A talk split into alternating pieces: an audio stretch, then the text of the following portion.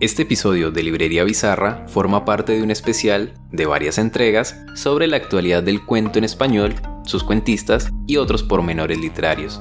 Mi nombre es Naum Villamil Garcés y recuerda que puedes suscribirte, enviarnos un mensaje y recomendarnos en tus redes. No siendo más, que disfrutes de Librería Bizarra.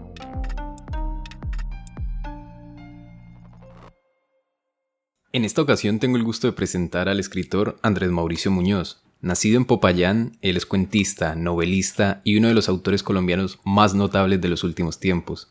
Hoy hablaremos de un libro de cuentos titulado Hay días en que estamos idos, que fue finalista del Premio Hispanoamericano de Cuento Gabriel García Márquez. Andrés Mauricio, un gusto que nos acompañe en Librería Bizarra y gracias por aceptar nuestra invitación. No, no, el gusto es mío, Naúl. Muchísimas gracias por la invitación y bueno, qué maravilla que conversemos de literatura y de este libro que en particular es un libro que quiero muchísimo. Nosotros también, por supuesto. Quería empezar con lo siguiente. Rastreando sus entrevistas y declaraciones, me di cuenta que algunos de los cuentos tuvieron un nombre distinto. El que inicia el volumen, que es Lore, el niño no aparece, en algún momento se llamó Todavía me habla, por ejemplo. Y quería preguntar cómo fue el proceso de construcción de este libro. Bueno, te cuento. Yo venía de dos libros de cuentos que se llamaron Desasosiegos Menores, que fue un libro que ganó en 2011 el Premio Nacional de Literatura de la UIS, que era un libro donde yo abordaba el tema de la cotidianidad.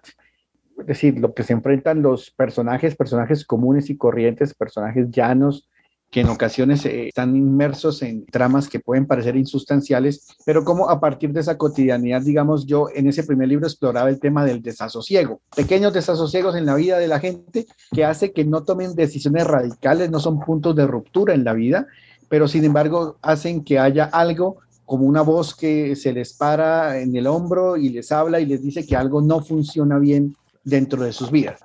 Después de ese libro, yo pasé a uno que se llama Un lugar para que rece a Ela, que publicó Universidad de Antioquia, donde abordaba también temas muy cotidianos, pero la cotidianidad circunscrita a un concepto que me llamaba mucho la atención y me sigue llamando mucho la atención, y es el despojo no despojo desde la perspectiva violenta, no despojo de tierras, no despojo con armas ni esas cosas, sino los pequeños despojos cotidianos a los que estamos enfrentados. Es decir, la vida nos somete a despojos, a ilusiones, a momentos que pudiésemos vivir y experimentar de otra manera, pero que por alguna razón una cotidianidad, algo insospechado nos privó de esos momentos. Entonces ahí esos eran cuentos de despojo. ¿Qué pasó con Hay días en que estamos idos? En Hay días en que estamos idos, yo me mantuve vigente en mi decisión literaria de seguir abordando la cotidianidad. Pero en ese abordaje de la cotidianidad tomé una decisión y es, quería someter a mis personajes a un punto de ruptura, a un elemento disruptivo que alterara esa cotidianidad y que me permitiera establecer con ellos una relación mucho más estrecha. Entonces, hay días en que estamos idos surge así, es decir, son cuentos cotidianos, pero cuentos que están atravesados por una alteración de la cotidianidad llevada al máximo, llevada al absurdo, para establecer esa relación más íntima y más entrañable con ellos y poder conocerlos un poco más. Entonces, este cuento Lore, el niño no aparece, que en un principio cuando lo comencé a escribir se llamaba Todavía me habla. Es decir, hay una particularidad que tengo yo y supongo que comparto con muchos escritores y es que yo no puedo empezar a escribir un cuento si no tengo título. O sea, necesito tener un título. Necesito verlo ahí en negrilla, Arial 12, para poder empezar a escribir un primer renglón. Digamos que como normalmente pienso mucho los cuentos y los maduro en mi cabeza hasta que siento que ya se desbordan de la cabeza, que reverberan y que ya es imperativo sentarse a escribir, cuando me siento a escribir ya tengo claro el título, pero en ese momento el cuento se llamaba Todavía me habla y es un cuento que está basado en una experiencia personal, pues digamos es una imagen más que todo. Un día llego a la casa entro, busco a mi hijo y le digo, Juan Andrés, ¿dónde estás? Y me dice, aquí, papá. Y yo, yo no lo veía en ese momento sentí una angustia, un temor. Y después yo dije, bueno, ah, pues al, al minuto él abrió un, un, closet y asomó la cabeza y dijo, aquí papá jugando. Pero yo empecé a preguntarme, ¿por qué me da tanto miedo si lo estoy escuchando? Es decir, ¿por qué sentí miedo si en algún lado tiene que estar?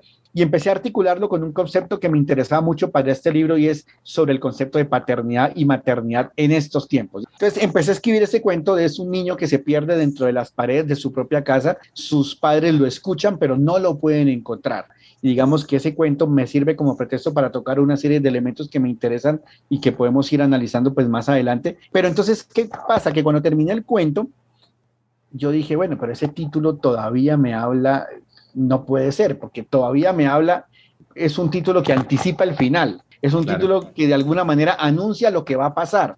Y digamos que yo quería que el efecto fuera diferente, que el lector avanzara sin saber exactamente hacia dónde marchaba el cuento. Entonces digamos que ahí es donde le puse Lore, el niño no aparece, que me parece que es, que es un título pues mucho más eficaz para el propósito que tiene ese cuento. Y es muy preciso porque la angustia de la anécdota real que usted cuenta la siente uno por momentos como lector. ¿Qué pasará con este niño? Buscan terapia, la intensidad del relato crece y crece y absorbe al lector. Pero un tema sobre el que quería volver es que estos cuentos tienden puentes entre sí. No son cuentos amontonados, quiero decir, sino que ofrecen una factura de libro. Hay casos, matrimonios, la bebé Ágata, ciertos detalles temáticos y formales que crean vasos comunicantes y referencias dentro del propio libro. Sí, mira, eso también obedece a una decisión literaria que tomé hace mucho tiempo y fue a raíz de desasosiegos menores. ¿Qué pasó con desasosiegos menores? Yo llevaba varios años escribiendo cuentos, había participado en concursos nacionales de cuentos y había tenido como la fortuna pues de que había resultado ganador. Entonces yo seguía escribiendo y seguía escribiendo hasta que llega un día donde digo, bueno, ya me he ganado concursos de cuento, quiero apuntarle a un concurso de libro de cuentos. Entonces empiezo a buscar convocatorias y cuando me enfrento a la posibilidad de armar un libro, digo, bueno, tengo muchos cuentos, todos esos con cuáles es que voy a armar ese libro. Entonces escojo los que en ese momento más me gustan. Recuerdo que escojo, son ocho cuentos ese primer libro, escojo ocho cuentos. Digo, estos son los que más me gustan y con este libro voy a participar. Pero cuando me veo enfrentado a, bueno, listo, todos los cuentos tienen su título, pero ¿qué, qué título le voy a poner al libro completo? Pucha, ¿y ahora qué voy a hacer? Lo que hago es empezar a leer esos cuentos nuevamente, buscando pistas, buscando un patrón, y ahí es donde descubro que había un patrón que no fue intencional, sino que se dio así por el proceso espontáneo de creación narrativa, y es que todos los cuentos obedecían a un pequeño desasosiego en la vida de los personajes. Eran personajes frustrados por algo, pero eran frustraciones pequeñitas, desasosegados, había como una melancolía atravesada ahí en sus días en la llaneza de su cotidianidad, y dije, claro, esto es como un desasosiego, pero un desasosiego menor. Entonces me di cuenta que de manera inconsciente yo había estado escribiendo cuentos alrededor de un elemento común, alrededor de una mirada subyacente y era la mirada del desasosiego, era el concepto del desasosiego.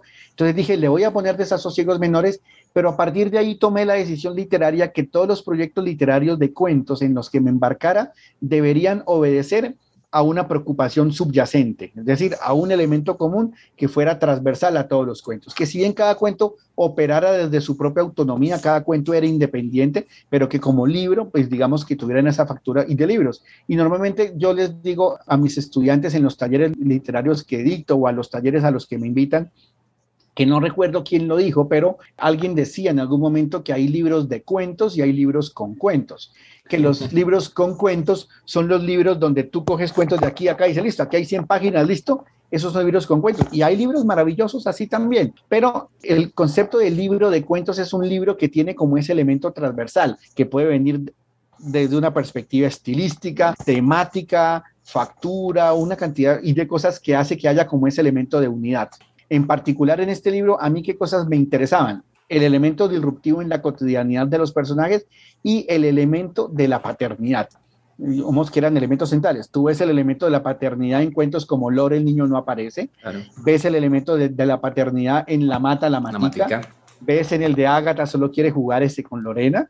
Y lo ves incluso, aunque no esté presente, brilla por su ausencia.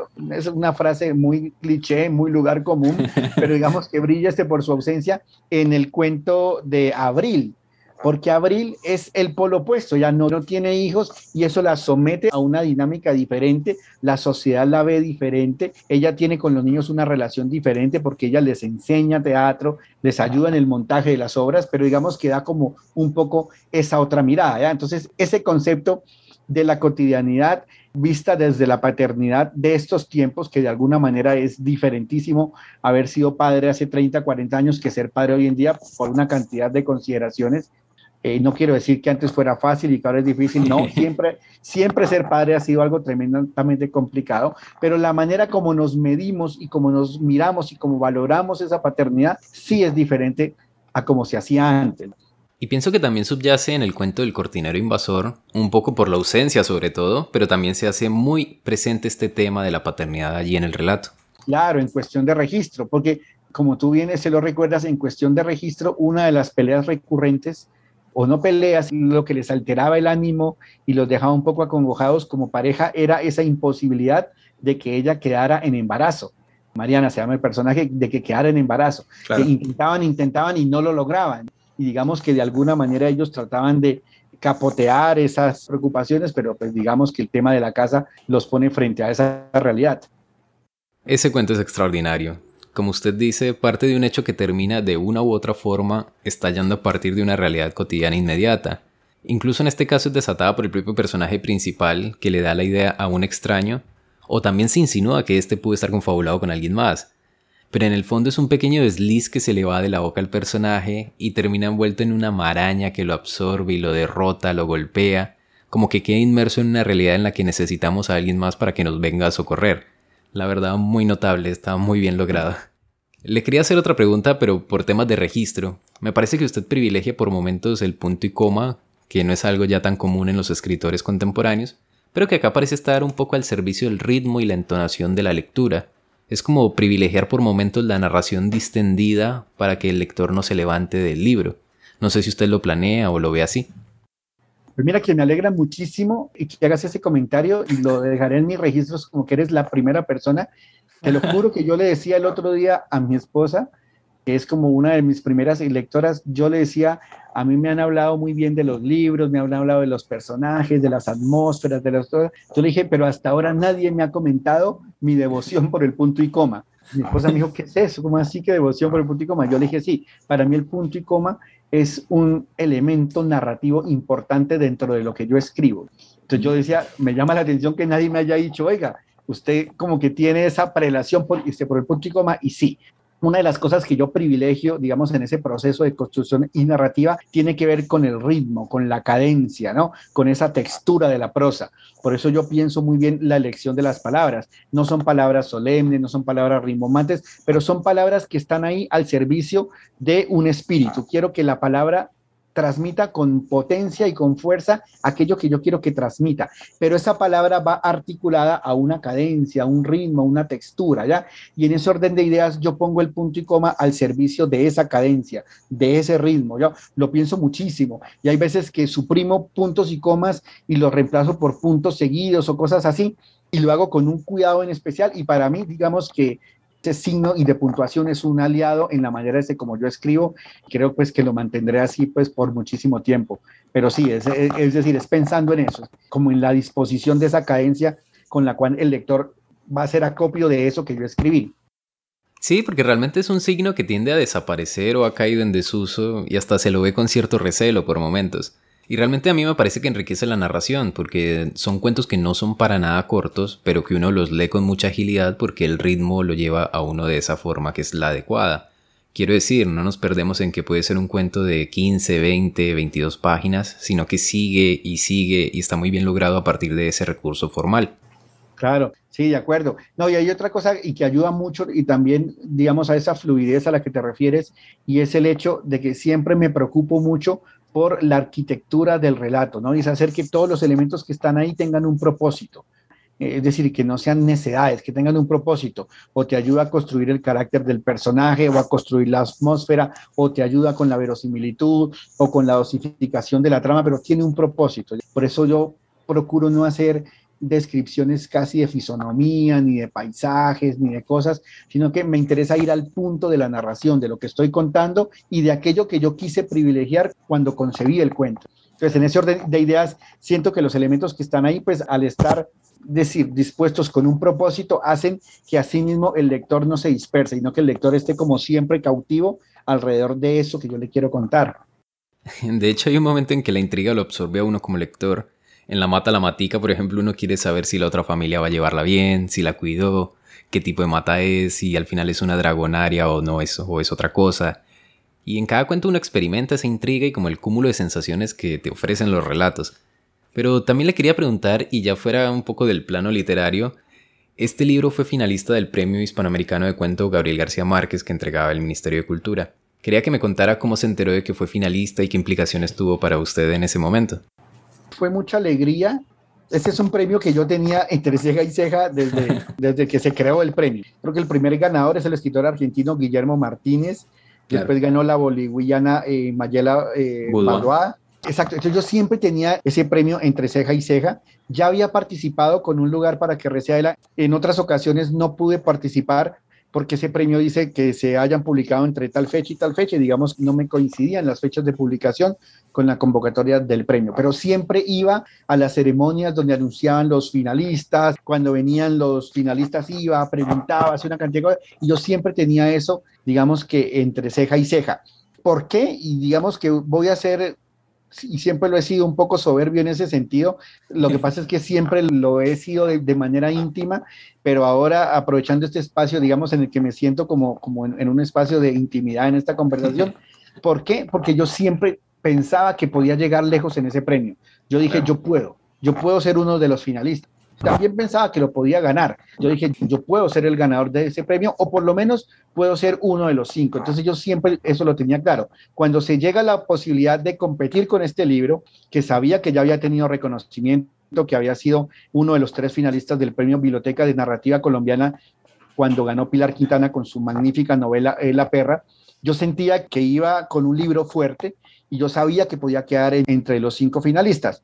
Lo primero que pasa es que yo ya sabía cuál era toda la dinámica porque me habían leído las bases y todo, es que iban a publicar una lista larga de 15 nominados. El día que deberían publicar esa lista larga, digamos que se suponía que le avisaban a, los, a las personas un par de días antes, yo no había recibido ninguna notificación, por lo tanto me frustré. Yo dije, bueno, no lo logré, tenía un libro fuerte, pues era esperar otro libro, pero finalmente lo que pasó fue que los jurados se demoraron un poco en la deliberación y cuando menos pensé recibí el correo con la nominación. Para mí fue muchísima alegría. Una de las razones por las cuales yo quería llegar, bien sea a la lista larga o a la corta, es que eso me ayudaba a mover el libro. De ahí, venga, finalista, busquemos el libro. Después tenía claro cuándo se iban a anunciar los cinco finalistas. Y yo también tenía toda la convicción de que el libro tenía con qué para llegar a esos cinco finalistas. Lo mismo, pasó lo mismo. El día que lo anunciaban, no recibí comunicación, al otro día tampoco recibí comunicación, y resulta que el día que iban a publicar los cinco, se suponía que ya anteriormente le deberían haber avisado a los finalistas. Yo ya di por hecho que no había quedado.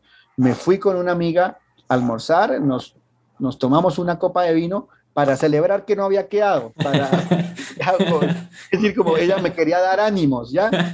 Me quería dar ánimos y como que no, tranquilo, sigue adelante, tuvieron muy bueno. Y estábamos en pleno almuerzo me acuerdo de ella y María Street Toscano, estábamos en pleno almuerzo con la copa de vino cuando en el pantalón me empieza a vibrar el celular y me vibraba y me vibraba y me vibraba al punto que yo dije, no, eso es algo de la oficina y pasó algo urgente, saqué el celular y eran puras notificaciones de Facebook, felicitaciones, y yo, felicitaciones de qué, y ahí ya vi el anuncio que había publicado y después me di cuenta fue que me habían estado buscando para decirme que era uno de los cinco, pero por alguna razón ese correo llegó al spam es una de las sensaciones más agradables que he sentido hasta el momento en mi carrera literaria.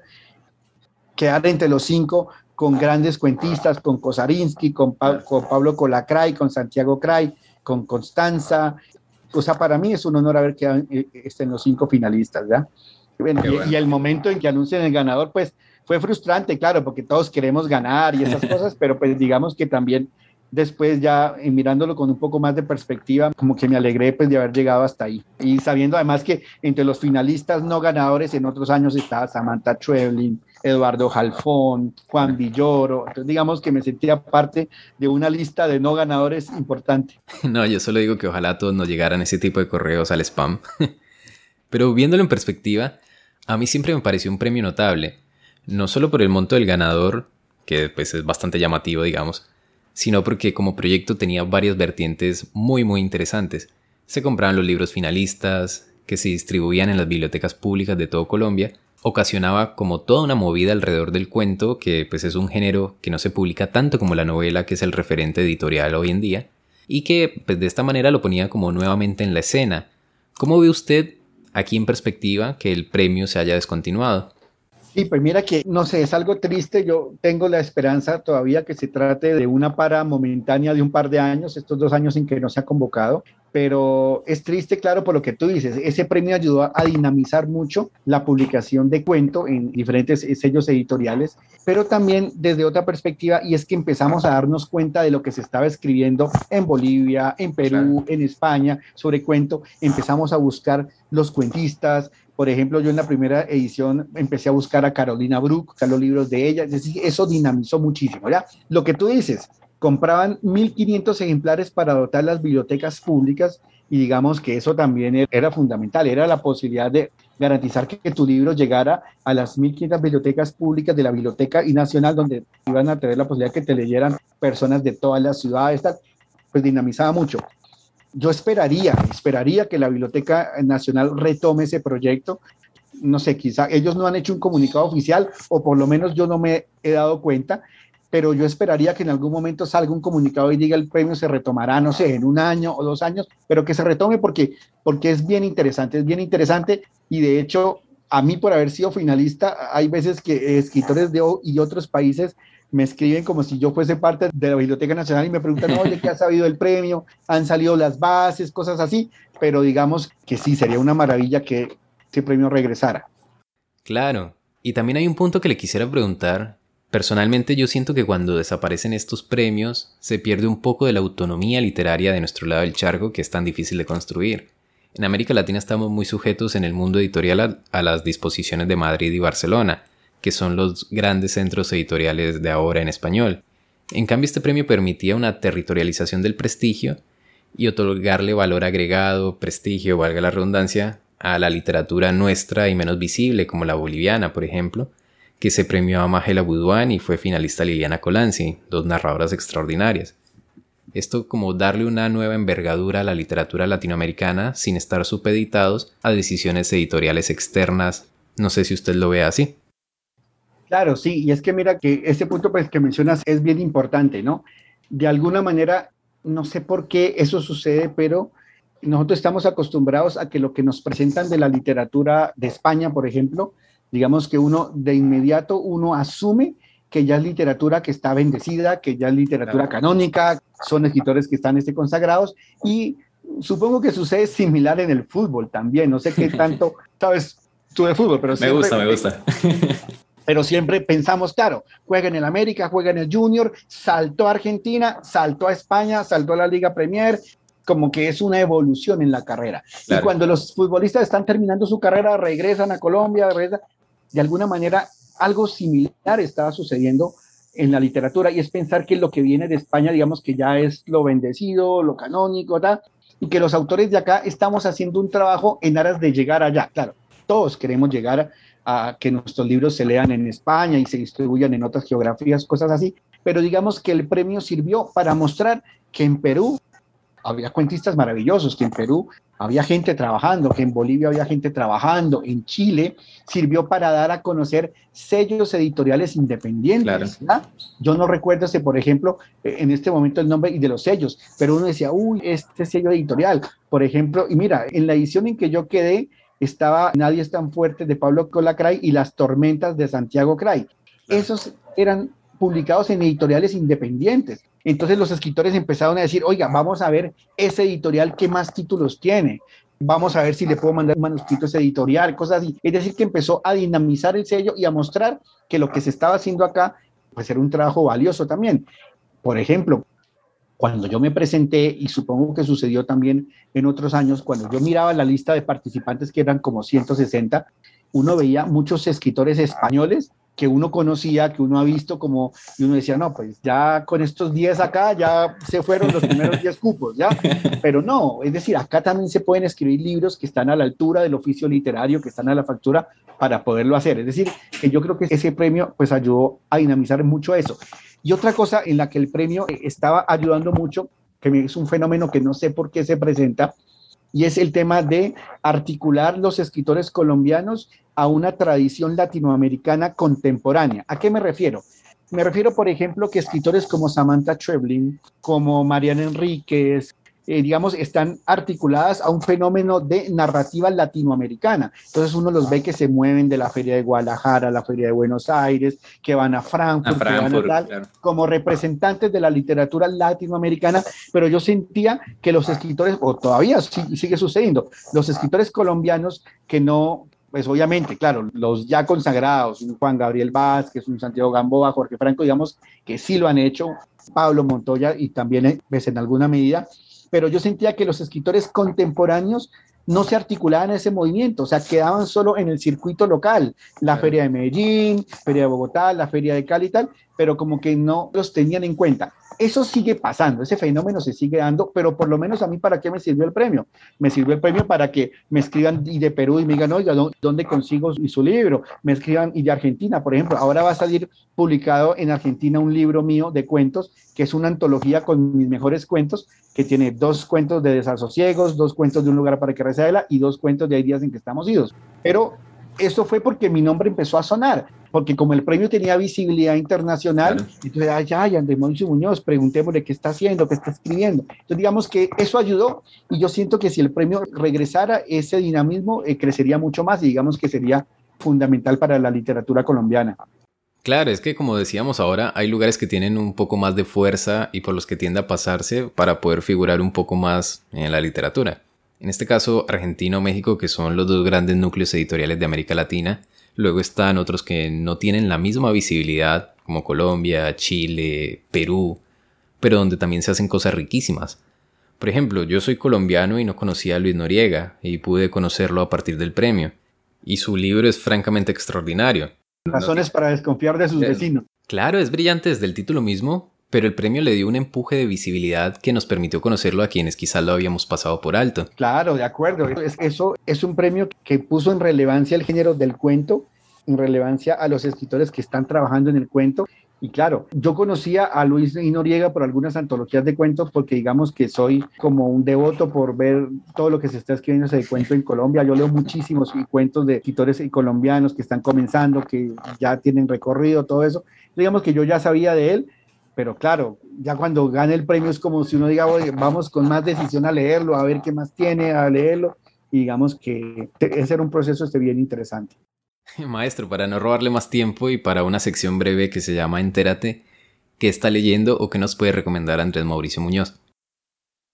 Estoy leyendo una novela muy testimonial, muy íntima, que se llama Un comunista en calzoncillos. Es argentina, Claudia Piñeiro, una novela en donde habla pues sobre su padre, y sobre la militancia ideológica y política de su padre. Era un comunista, pero no era un comunista de aquellos de salir a manifestaciones o que hiciera parte de mítines políticos o cosas así. Era un comunista de pasearse por la casa en calzoncillos peleando con la mamá, peleando con la esposa sobre conceptos e ideologías comunistas o capitalistas. Después de ese quiero seguir con eh, la novela de Fernanda Trías, una escritora uruguaya que vive en Colombia, pues también quiero seguir con novela de Fernanda Melchor, una mexicana, también está muy buena. Temporada y de huracanes ya lo leí, pero ella después sacó otra que no recuerdo el título en este. Paradise me parece que se llama la novela. Sí, exacto. ese es el que quiero empezar a leer.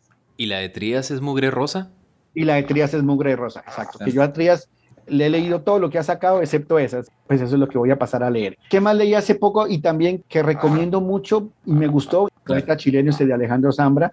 Y voy a empezar a leer también un libro de cuentos de Eduardo Halfon que se llama Signor Hoffman. Claro, el de Halfon fue finalista del premio García Márquez. Ese fue finalista del premio, lo tengo acá, ese lo tenía pendiente para leer, ese lo voy a leer en cuento. Bueno, maestro, ante todo invitar a quienes nos escuchen a que lean Andrés Mauricio Muñoz, que lean Hay días en que estamos idos, porque se llevarán muy, muy gratas sorpresas literarias. Y sobre todo agradecerle a usted por su amable disposición para participar acá con nosotros y por todo lo que nos contó en Librería Bizarra que seguro quienes nos escuchen podrán disfrutarlo mucho. No, gracias a ti y no y a Librería Bizarre, bueno, y los felicito por esta iniciativa. Siempre es bueno todas las iniciativas que ayuden a difundir la literatura, el trabajo de los escritores, el género del cuento, la novela en general, pues digamos que son iniciativas maravillosas, así que la, laudo totalmente y te agradezco pues que me hayas dado la oportunidad de estar en este espacio aquí contigo, ¿vale? Te invito a seguir a Librería Bizarra en Spotify, Apple Podcasts, Deezer, YouTube o cualquiera que sea tu plataforma preferida. Recuerda que también puedes seguirnos en Instagram y si te gustó este episodio, puedes recomendarlo y dejarnos tus comentarios. En el trabajo musical estuvo Joseph Paternina, en la portada y el trabajo artístico María José Porras y Nabeli Figueroa. Recuerda seguirles. Hasta la próxima.